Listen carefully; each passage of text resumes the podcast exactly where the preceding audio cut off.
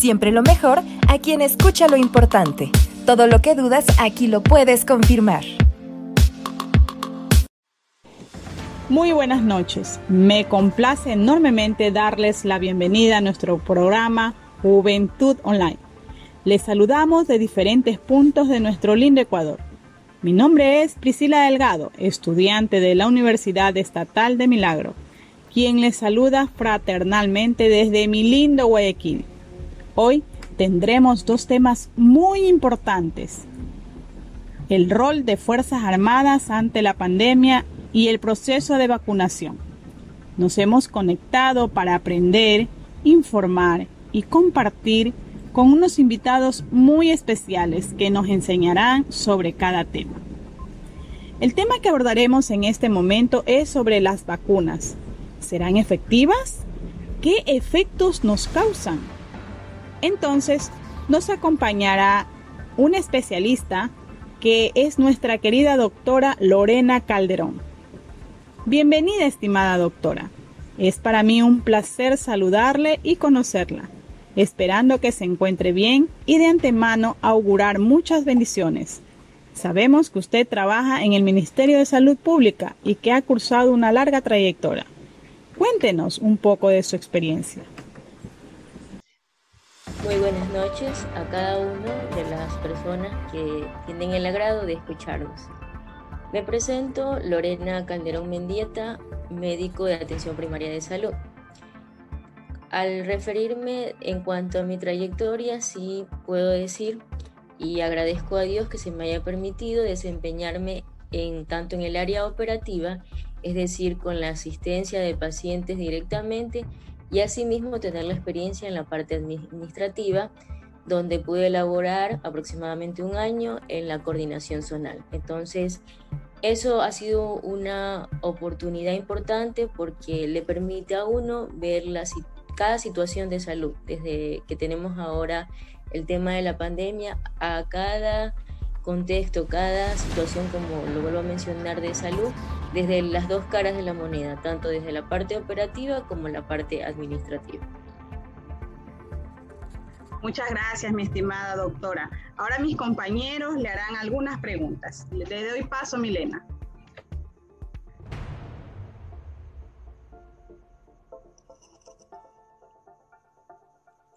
Hola, muy buenas noches. Doctora Lorena Calderón, mi nombre es Milena Encalada, soy de la provincia de Oro. Soy estudiante de la Universidad Estatal de Milagro, cursando la carrera de comunicación. Es un gusto para mí poderla conocer por este medio y tenerla presente y poder conocer un poco más sobre su experiencia. Más que todo el tema de las vacunas. Quisiera que nos manifestara qué pasará con los niños recién nacidos, qué vacuna vendría para ellos o cuál sería la dosis que le aplicarían a estos bebés recién nacidos. Perfecto. Igual, muchísimas gracias también por tus palabras de bienvenida. Bueno, haciendo de manera general, empezando por, como decimos, la situación, lo de la enfermedad del COVID, la respuesta que todos quisiéramos dar en este momento como representante, como ente del MCP, es que hay vacunas para todas las personas en cuanto a grupos de edad. Si bien es cierto, ustedes han dado cuenta que el Ministerio de Salud Pública lo ha estado haciendo de acuerdo a grupos prioritarios, de acuerdo a grupos según edad y enfermedades. Entonces, desde que se inició este proceso de vacunación, del que puedo decir que formé parte actualmente en Puerto Viejo, en estos días no he podido estar presente, pero sí he sido partícipe de los procesos de vacunación, he estado directamente allí con las personas que se vacunaron, sobre todo en los adultos mayores. No alejándome a tu pregunta con el tema de los recién nacidos, la respuesta de darte el nombre de una vacuna en este momento no existe, porque lo que se está haciendo actualmente son ensayos clínicos de diferentes instituciones. Te menciono una, Pfizer, que es la que nos está últimamente dando la provisión de las vacunas hasta la edad de 12 años, que es lo último en esta semana que se ha definido el Ministerio de Salud Pública. Vacunas en 12 años con personas que tengan enfermedades agravantes, o sea, estos niños, que en este caso ya no serían niños, sino adolescentes, pero que tengan una enfermedad agravante. Terminando el plan de 101 días que se definió por el gobierno van a empezar con la vacuna en niños de 12 años sin enfermedades. Pero en este momento no hay una vacuna y de hecho haciendo investigaciones, estudiando, revisando literatura, no hay una vacuna definida para el grupo de los recién nacidos. Eso no quiere decir que es cuando más debemos de fortalecer el tema de que el recién nacido debe de tener todas sus vacunas normales, el esquema de vacunación que es el que siempre se les ha aplicado, porque esto va a ayudar a que ese recién nacido tenga su sistema inmunológico bastante fortalecido en el caso de que pueda contagiarse de COVID.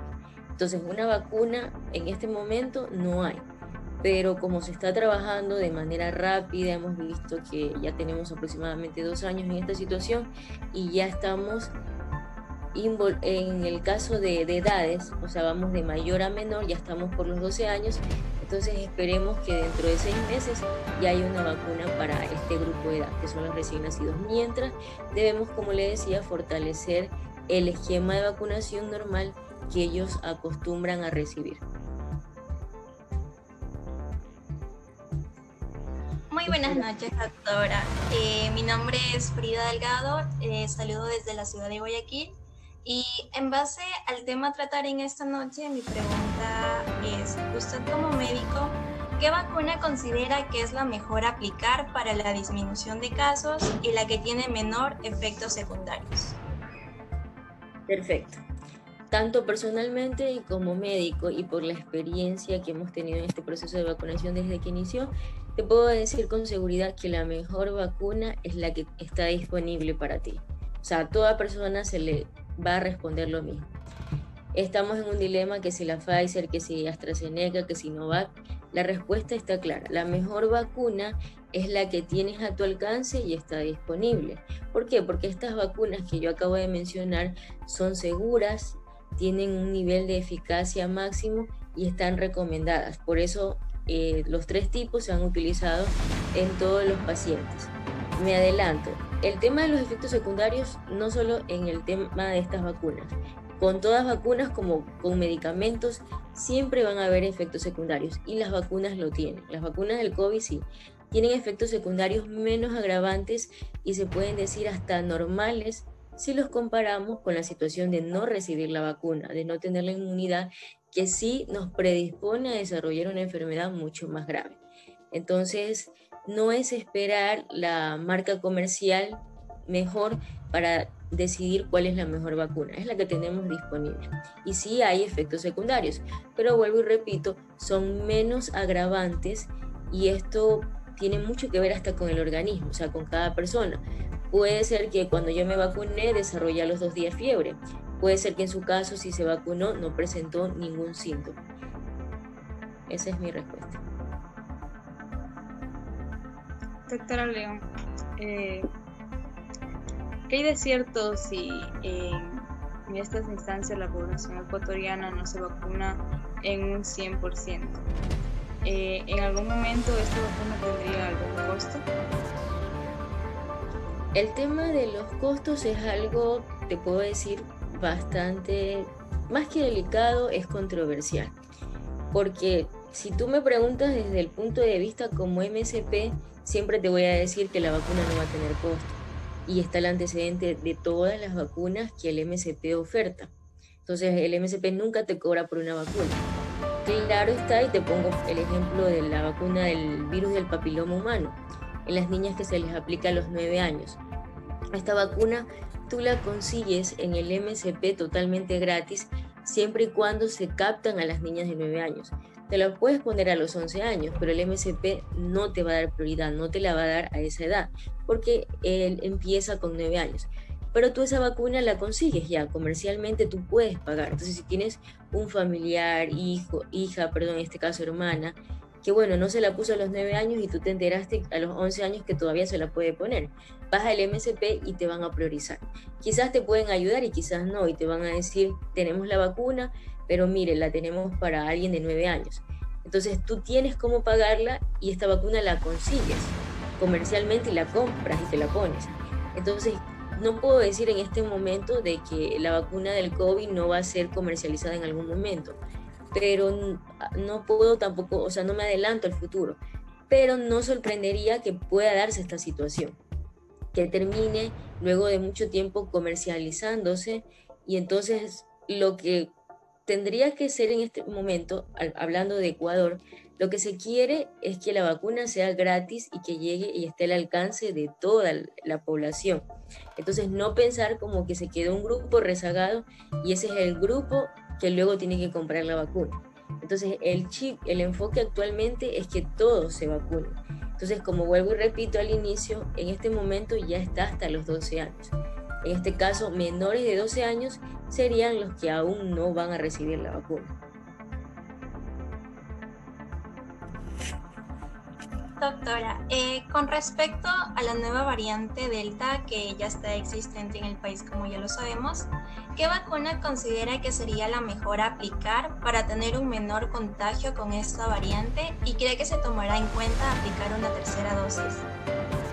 Ya, el tema nuevas variantes, a ver, cuando se crearon estas vacunas, las primeras, y te nombro las que nosotros tenemos en el país, AstraZeneca, Sinovac, Pfizer, fue pensando y en base y trabajando en ensayos clínicos con las cepas que teníamos.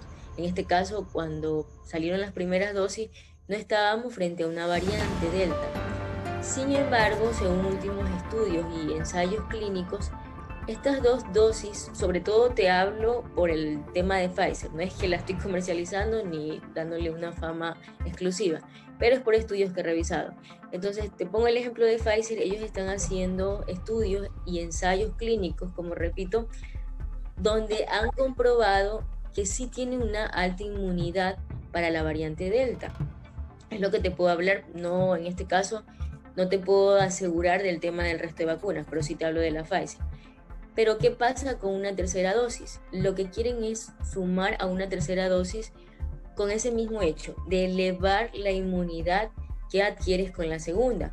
Porque si bien es cierto, tú te aplicas la primera dosis, luego la segunda dosis y no es hasta dos semanas después que recién puedes decir que vas a desarrollar la inmunidad.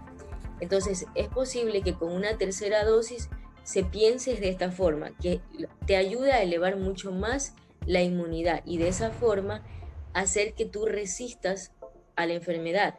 Porque otra cosa que hay que tener claro es que con el tema de las vacunas, tú te puedes enfermar. ¿Qué sucede? Yo me puedo poner la vacuna la primera dosis y como te estoy diciendo, no tengo la inmunidad necesaria todavía. Entonces me enfermé de COVID. Pero ¿qué pasa? Que tengo cierta inmunidad que me va a ayudar o a medida que voy desarrollando y pasan los días tengo mayor inmunidad que me va a permitir a no complicarme.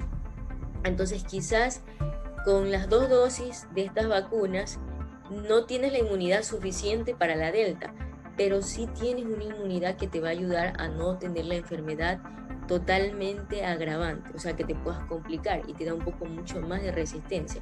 Pero claro que no te va a asegurar que no te vas a enfermar de, esa variante. Puede pasar, pero sí tu organismo va a estar mucho más preparado.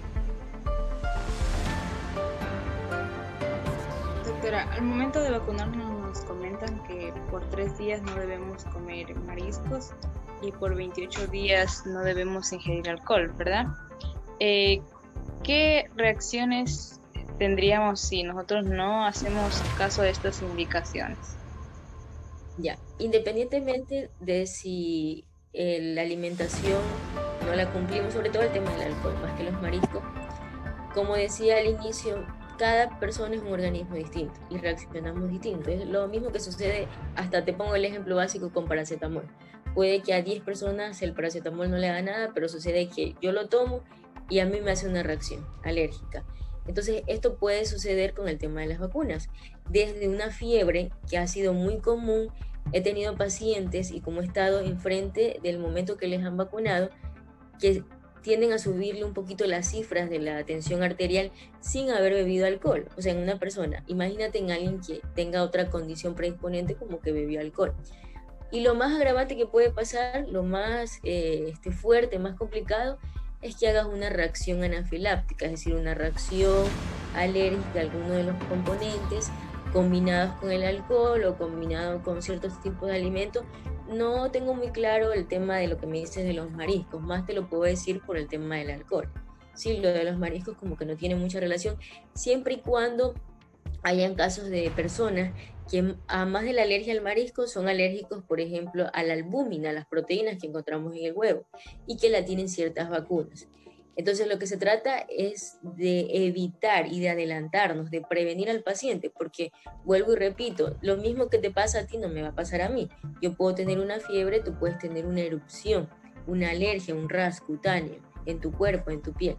Entonces, de ahí, desde una fiebre que es lo más simple, que en dos días desaparece, hasta algo mucho más fuerte como una reacción anafiláctica que te puede llevar a la muerte. Entonces, por eso es mejor, sobre todo el tema del alcohol, es evitarlo. De hecho, en los puntos de vacunación, en los puestos de vacunación, se está sugiriendo que si el día anterior o 48 horas anteriores consumió alcohol, que por favor no se aplique la vacuna.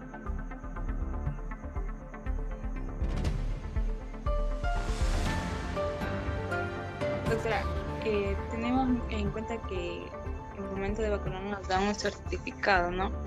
Ese certificado en algún momento tendría validez, así como el certificado de votación, que para cualquier trámite lo vamos a necesitar en cualquier momento.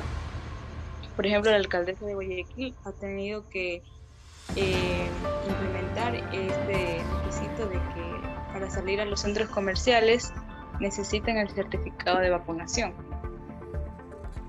Claro, eso que usted mismo lo está mencionando son estrategias que se están utilizando para que la población eh, sienta cierta presión. Yo lo digo así, cierta, sienta esa presión y puede ir a vacunarse, porque mi percepción, y no solo en el tema de las vacunas, esto es, yo siempre digo, las personas funcionamos bajo presión, o nos movemos o hacemos algo bajo presión. Y quizás se trabaja mucho en el tema de promoción, de que la vacuna, porque hay, cierto grupo y un grupo considerable de personas que hasta el momento no se han vacunado, pero es por miedo porque la vecina, sin un argumento científico, sin haber leído, le dijo que la vacuna le hace daño, que la vacuna mató a esta persona. O en las redes sociales ustedes son testigos de que esta vacuna no y la vacuna de acá sí, porque la de allá lo mató y la de acá no.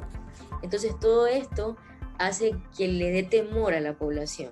Y una de las estrategias, la que tú mencionas, lo que pasa en Guayaquil, es de una forma de presionar para que, bueno, si no lo hacen de forma voluntaria y como eh, nosotros necesitamos hacer trámites, ahora necesito ese certificado y si no tengo ese certificado, no voy a avanzar con mis trámites. Pero te cuento algo, todo es como que tiene la doble cara de la moneda. A percepción propia, esto también puede tender a corrupción. Entonces hay que saber las estrategias que se utilizan, porque al fin y al cabo, yo puedo acceder a ese certificado y vendértelo. Entonces tú no te pones la vacuna y yo te digo, me aprovecho de esa situación y te digo, mira, ¿sabes qué? No te quieres vacunar, yo te consigo el certificado con más dinero, gano mi presupuesto y tienes ahí tu certificado. Entonces son estrategias que se están utilizando y estas estrategias lo único que buscan en este momento, bueno, si es por un buen fin, es que toda la, la población acuda y acceda a la vacunación sin temor. Muchas gracias, por, por eh, experiencia que nos ha comentado. Adelante, compañero. Doctora, usted como funcionaria del Ministerio de Salud Pública, este ente tiene una proyección con la ciudadanía de tener el 100% del, pueblo ecuatoriano vacunado. ¿Hay alguna proyección? Ya, como inicialmente estaba conocimiento de todos, que empezó desde una, hablando del gobierno, independientemente de, tener afinidad política, eh, se empezó con un plan, el plan de 101 días, y es lo que se está tratando de llevar. Ahora, como todo proyecto, así lo que uno quiere es alcanzar eficacia al 100%, pero no siempre se puede. Al menos esperamos lograr esto en un 80%, pero siempre van a haber limitantes. Entonces, el otro tema es que así se quiera alcanzar al 100%, también está la provisión de vacunas. Se han conseguido ciertas vacunas como donaciones, como prestaciones de otros países. Entonces, Así, eh, desde el gobierno hasta el Ministerio de Salud Pública y hasta cada persona en su casa quiera la vacuna, también influye mucho en el acceso y en la provisión que se tenga de las vacunas, porque yo puedo querer en este momento hacer una compra de un millón de vacunas, pero si no las hay, si no me las proveen de otro país, va a ser un limitante. Hasta ahora sí se ha avanzado. Con seguridad puedo decir, como le digo, he sido partícipe del proceso de vacunación se está alcanzando, todavía no se han cumplido los 101 días, pero sí se está logrando bajar, en este caso, grupos de edad, porque al principio eran adultos mayores y nos habíamos quedado con eso. Luego la provisión de más vacunas ha hecho que hasta el momento ya se vacunen hasta las personas, eh, los adolescentes de 12 años. Luego de, con, como decía, 12 años con enfermedades agravantes. Terminando los 101 días, si se ha vacunado a toda esta, esta población, se va a empezar con los de 12 años que no tienen ninguna enfermedad. Lo que significa que mientras más pasa el tiempo, sí estamos cubriendo más eh, lo que se quiere de la población vacunada, pero también está el otro limitante, el que no se quiere vacunar. Entonces ahí es lo que mencionaba la compañera, las estrategias de presión que tienen su doble cara, o bien te presionan a vacunarte o bien sirven como un tema de corrupción, que ya es otro tema como de analizar, más profundo. Gracias,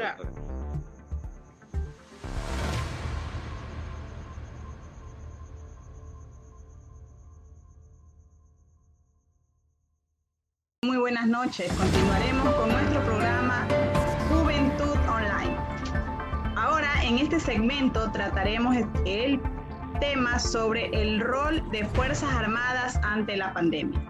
Tenemos un invitado muy especial que nos informará y nos enseñará sobre el tema. Nuestro invitado es el sargento segundo don José Frey. Bienvenido. Muchas gracias. Bienvenido, sargento José. Es para mí un honor, créame, es un honor tenerlo con nosotros. Deseándole de antemano muchos éxitos en su vida, laboral y familiar. Entonces, eh, podemos empezar diciendo que sabemos que usted es nuestro colega, como decíamos en antes, usted es licenciado en comunicación social y ha tenido una larga trayectoria en su vida profesional. Como sabemos, la pandemia ha desnudado al mundo con respecto a cada una de las acciones de nuestra sociedad y hemos tenido momentos muy difíciles. Hemos perdido muchos familiares y y bueno, pues usted nos, nos ampliará un poquito más este tema. Eh, mis compañeros les, les dirán un poco más, ahondarán un poco más en este tema. Entonces yo les doy el paso, ¿no? Eh, mis compañeros Wilber Zambrano y Félix Malaver interactuarán con usted, ¿no? Entonces le doy paso, chicos. Gracias. Gracias, Priscila. Buenas noches. Eh, mi estimado sargento, bienvenido por acompañarnos en este espacio usted como miembro activo de las Fuerzas Armadas, ¿qué nos podrá, usted nos podrá decir cuál fue el rol y cuál es el rol de Fuerzas Armadas antes y durante la pandemia? Muchas gracias por la invitación nuevamente. Eh, el rol fundamental que cumplimos dentro de las Fuerzas Armadas es en base a un decreto que se da también por parte del Estado ecuatoriano este decreto es el 1019 del artículo 3, donde se dispone a las Fuerzas Armadas la conformación de la Fuerza Tarea Conjunto Guaya en primera instancia. ¿Para qué? Para realizar los trabajos de recolección y inhumación de los, diferentes muertos que existían en esta pandemia. Un trabajo que fue conformado por las tres fuerzas. Eh, en primera instancia, la Armada Nacional apoyó y tomó el mando de este grupo de, eh, de la tarea conjunta. Se conformó para realizar lo que son nuevamente, como le dije, la recolección. La recolección que, en qué consistía era en verificar tanta la información que, nos daban los del Ministerio de, Salud junto a la Policía Nacional y nosotros realizaba la, la innovación. Una vez terminada la innovación, a las 17 horas se le daban los honores fúnebres también a esta persona. Estas personas tenían una, eh, eh, ellos tuvieron los honores, llevaron como héroes nacionales aquí. Como ustedes saben, muchas personas en primera instancia no estaban, no, no, o sea, el mismo miedo, el temor de perder la vida, no, eh, poco a poco iba desapareciendo. Por ejemplo, lo que es la parte del Ministerio de Salud, no querían realizar lo que es el reconocimiento por miedo, por miedo a contagiarse. Entonces, las Fuerzas Armadas tomaron la, la, batuta, digamos así, para poder coger y realizar este forzoso. Eh, cabe indicar también que no solamente se realizó ese trabajo, también nosotros realizamos lo que son los, los operativos en conjunto para los checkpoints, le llamamos nosotros dentro de la fuerza, en los diferentes para lo que es el asunto de la movilidad. ¿Por qué? Porque teníamos un estado de sección el cual se prohibía. Pero ustedes saben que, muchas personas no hacen caso omiso a esta, a esta orden y ellos quieren aún, entonces nosotros también tuvimos el, eh, esa misión de poder coger y controlar la movilidad de todo el personal en la provincia del Guayas.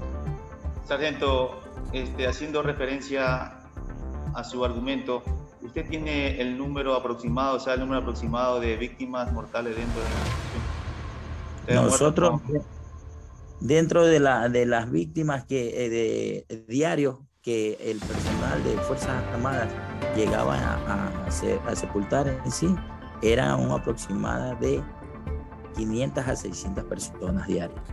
Una labor exhausta, el, el cual involucraba que dentro de nuestro personal de Fuerzas Armadas, el rol en sí, como usted me mencionó anteriormente la pregunta, eh, una labor muy complicada que nuestros compañeros casi no iban a casa. ¿Por qué? Por miedo a contagiar a su familia. Eran momentos muy dolorosos ver personas que buscaban a sus familiares y no lo encontraban, ellos iban con una cédula y el personal tratábamos de poder coger y colaborarle, de buscar eh, a su fallecido donde se encontraba, poder darle la colaboración.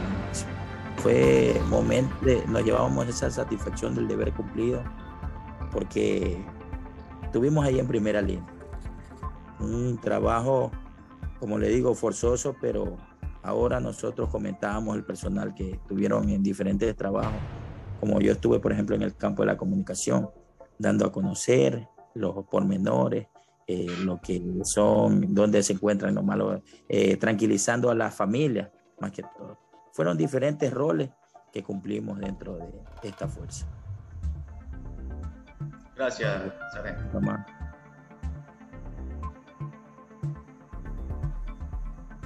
Eh, muy buenas noches, estimado sargento.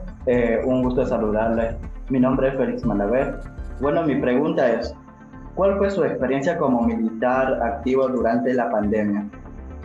En, las, en los toques de queda, ¿usted cree que le ha resultado de la gran utilidad de combatir durante este duro proceso? Sí, eh, como le digo, fue una, una gran experiencia que vivimos al, al poder haber controlado eh, alguna parte del, del, país, como le digo, eh, esa labor eh, eh, lo que nos incentivaba en sí era la parte familiar también. Nosotros sabíamos que, nuestra familia también podía pasar por lo mismo. Por eso nosotros realizamos este trabajo con una interés muy grande de poder cumplir y poder eh, ayudar en lo que más podíamos, pasando por lo que era hambre, sed, como le digo, no pues, estuvimos en dos campos santos en el de la Aurora y en el de Vía Pascuales.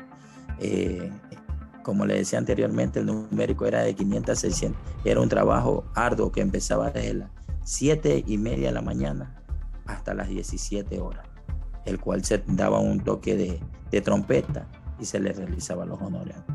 Una experiencia, créame, que siempre quedará en la retina de, de cada uno de nuestros soldados.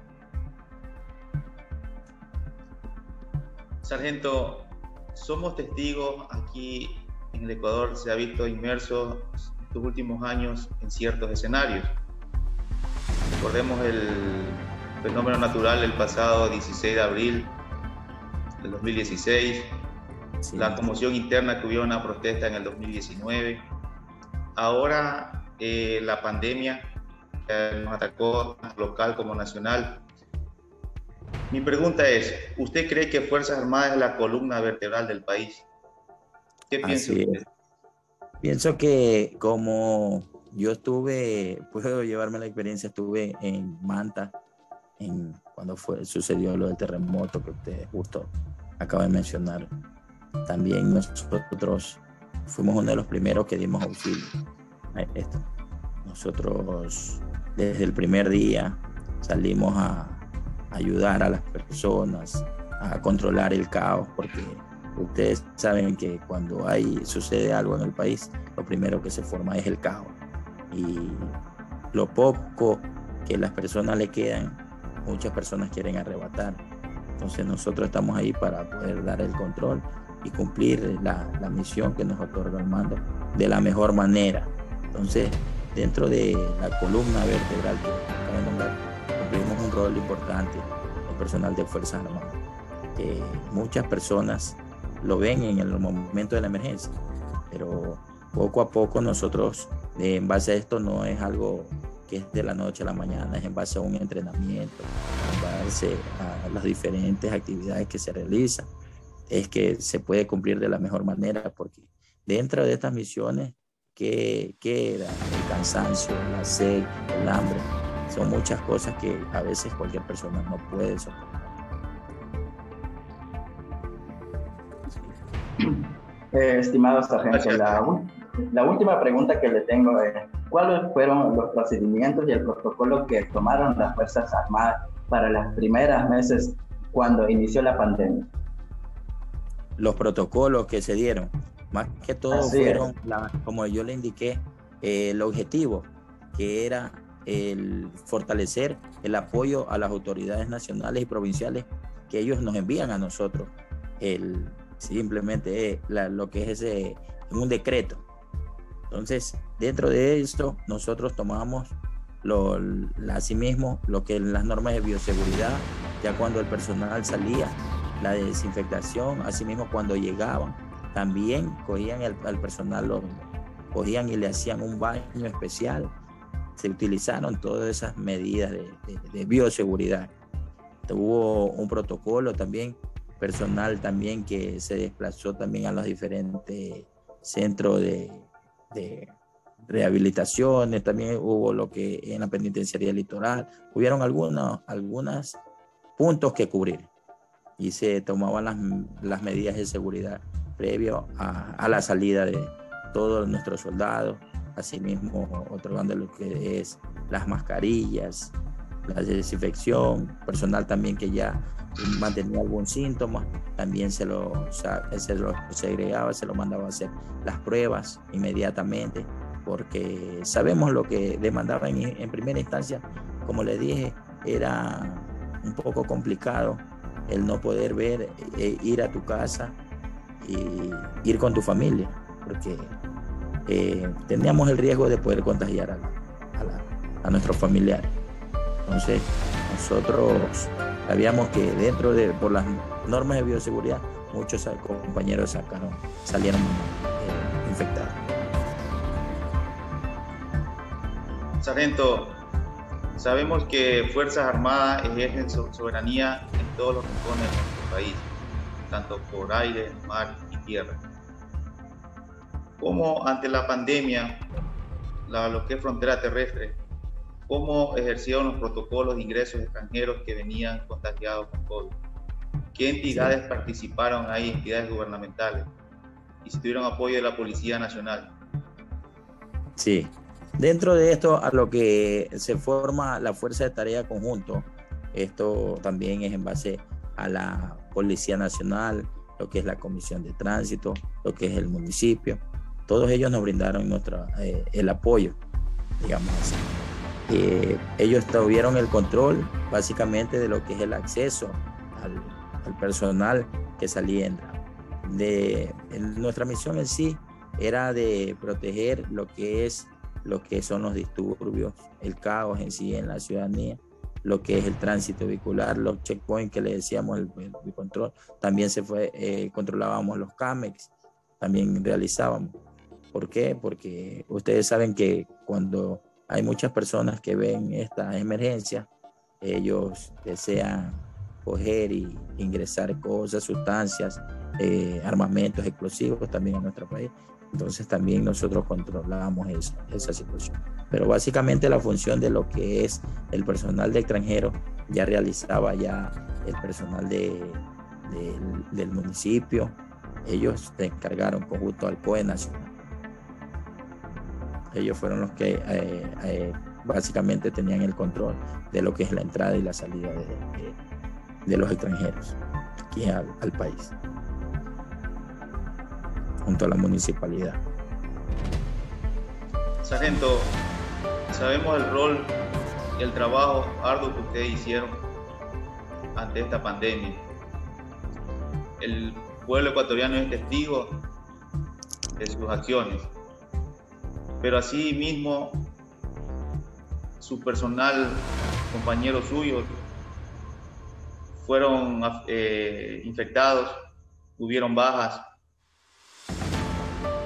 Eh, como le mencionaba, eh, dentro de lo que en sí, creo que Dios mucho obró con nosotros porque muchas personas las primeras dos semanas, tres semanas, eran los mismos que casi rotaban en lo que no querían casi relevarlo porque ellos estaban en esa, estaban cumpliendo esa tarea pero sí hubieron muchas bajas de nuestros compañeros en las diferentes plazas.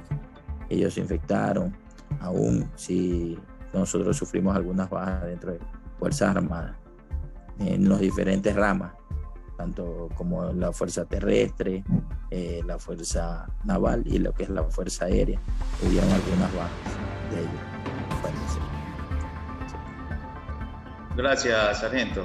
Damos paso a estudio, Priscila. Muy bien, eh, mi estimado sargento.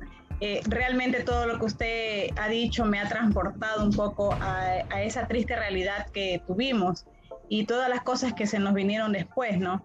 Eh, de verdad que ustedes han sido un, un pilar, un pilar para nuestro país por tanta ayuda que han dado. a pesar de todo, pues este, tenemos que darle gracias, como usted dijo, a Dios. Me alegro mucho que, que lo tenga presente y, y, seguir, seguir pidiéndole a Dios que nos fortalezca. Y bueno, yo de antemano le quedo agradecida por su ayuda y, y como le dije al principio, le auguro muchos éxitos en su, en su vida laboral, en su vida familiar. Entonces, eh, yo le agradezco de verdad un mundo mis compañeros por esta tarea que nos han enviado y, que nos, nos ha podido ayudar. Muchas gracias. Igualmente a usted le agradezco, gracias por compartir la experiencia, poder transmitir más que todo a las personas que como aún todavía no ha pasado, aún tenemos que tomar esas medidas de bioseguridad, poder coger y tomar con calma esto no, todavía no ha terminado, todavía seguimos en la lucha. Y nuevamente, como comunicador, agradecerle por poderle comunicar al, al resto toda esta experiencia que se vivió dentro del rol de Fuerzas Armadas, que cumple una labor importantísima dentro del Estado Nacional. Muchas gracias. Ok, agradecemos. Siga, siga, Wilber. Gracias a ustedes, Sargento, por acompañarnos en este espacio, como lo dije al inicio. Es un gusto que usted nos haya acompañado aquí. Igualmente, muchas gracias por la invitación. Bueno, y con esto terminamos nuestro programa eh, Juventud Online, en donde estamos al día en las noticias, en donde las experiencias que se nos que tenemos pues las podemos transmitir y muchas gracias a, a este personaje, este gran personaje eh, mi estimado sargento José, que nos puede dar su experiencia. Con ustedes nos veremos próximamente. Muchas gracias. Gracias a ustedes.